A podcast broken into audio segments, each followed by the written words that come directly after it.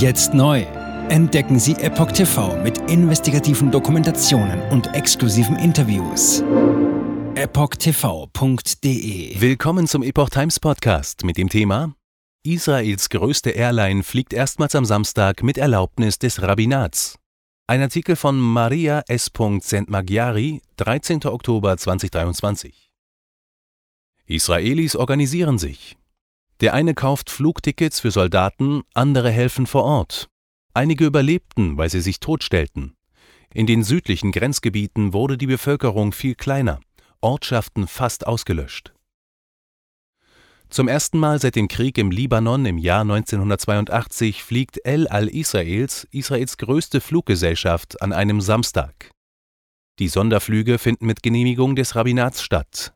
Ziel ist es, Männer, die nach Israel zurückkehren wollen, um gegen die Hamas zu kämpfen, nach Tel Aviv zu bringen. Die Flüge mit Großraumflugzeugen vom Typ 787 bringen für die Fluggesellschaft keinen finanziellen Nutzen, die Männer reisen kostenlos. Finanziert werden sie gemeinsam von El Al und US-Finanzinstituten.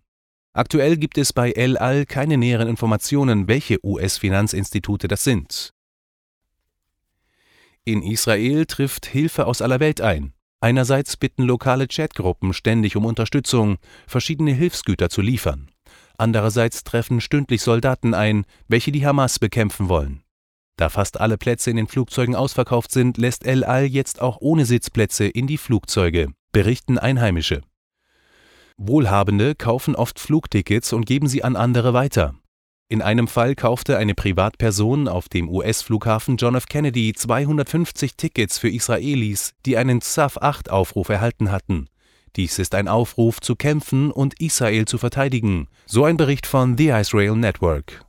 Der Spender bat darum, anonym zu bleiben. Die Hilfe wird weitgehend über das Internet organisiert.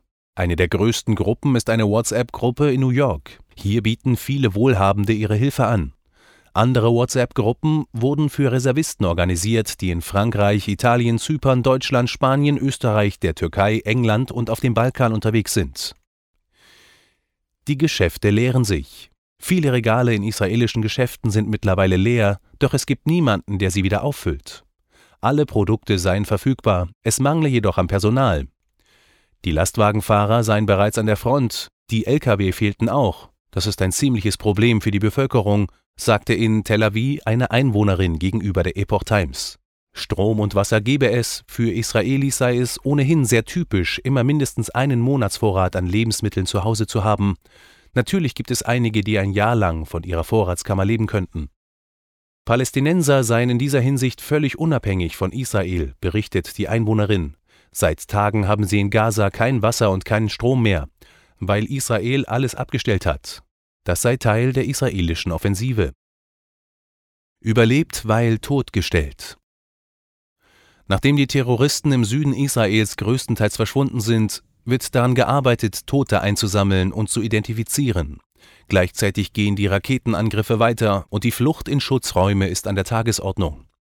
In den südlichen Grenzgebieten wurde die Bevölkerung vieler kleiner Ortschaften fast ausgelöscht. Den Rettungskräften bietet sich oft ein entsetzlicher Anblick. An den meisten Orten liegen die Leichen von Familienmitgliedern übereinander. Freiwillige Helfer sagen, dass obwohl professionelle Teams zur Identifizierung zur Verfügung ständen, könnten sie nicht mit dem Tempo mithalten. Es gibt so viele Leichen, dass mehrere Kühltransporter zur Lagerung eingesetzt werden müssen. Außerdem gibt es noch etliche Dörfer, die die Rettungsteams noch gar nicht erreicht haben. In jedem einzelnen Dorf werden noch viele weitere Tote erwartet. Es gibt einige Überlebende in Südisrael, Sie konnten meistens deswegen überleben, weil sie sich vor den Angreifern mit schwer blutenden Wunden totstellten. Das berichtet Namid D. Sie überlebten auf diese Weise in der Nähe von Gaza. Unter den Einheimischen herrscht weiterhin die Angst vor Terroristen, die sich im Land verstecken.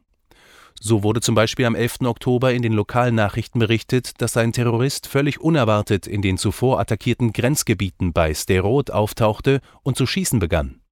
In den Geländewagen, die die Terroristen zurückließen, werden viele Kisten mit Datteln entdeckt. Datteln sind das Superfood der Araber. Sie können damit lange Zeit ohne andere Nahrungsmittel überleben. Sie waren darauf vorbereitet, sich noch länger zu versorgen, heißt es. Gesprochen wurde von einer Menge, die mindestens für einen Monat reicht. Jetzt neu auf Epoch TV. Impfgeschichten, die Ihnen nie erzählt wurden. Eine eindringliche und aufschlussreiche Dokumentation, deren Trailer YouTube nach drei Minuten entfernt hat. Schauen Sie für nur kurze Zeit die gesamte Doku kostenfrei. Jetzt auf epochtv.de. Ich war geimpft worden.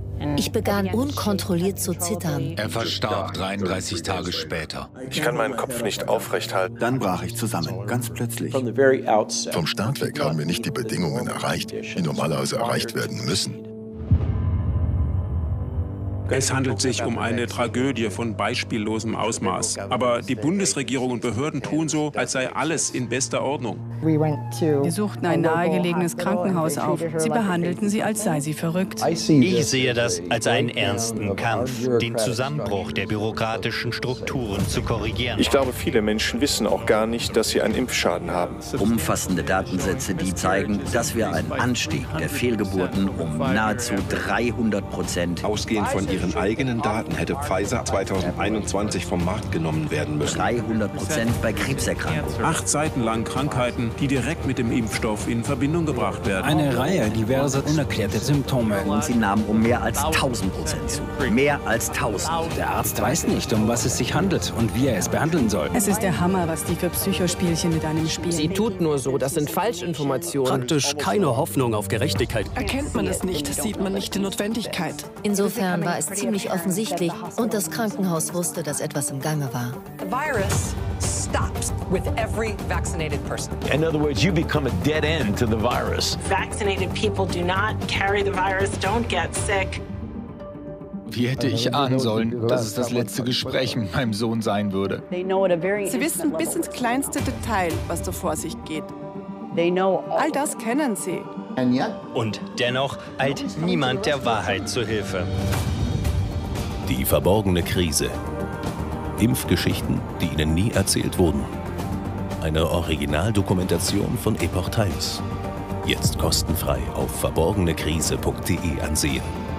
Aufgrund von Zensur ist diese bedeutende Dokumentation nicht über die sozialen Medien teilbar.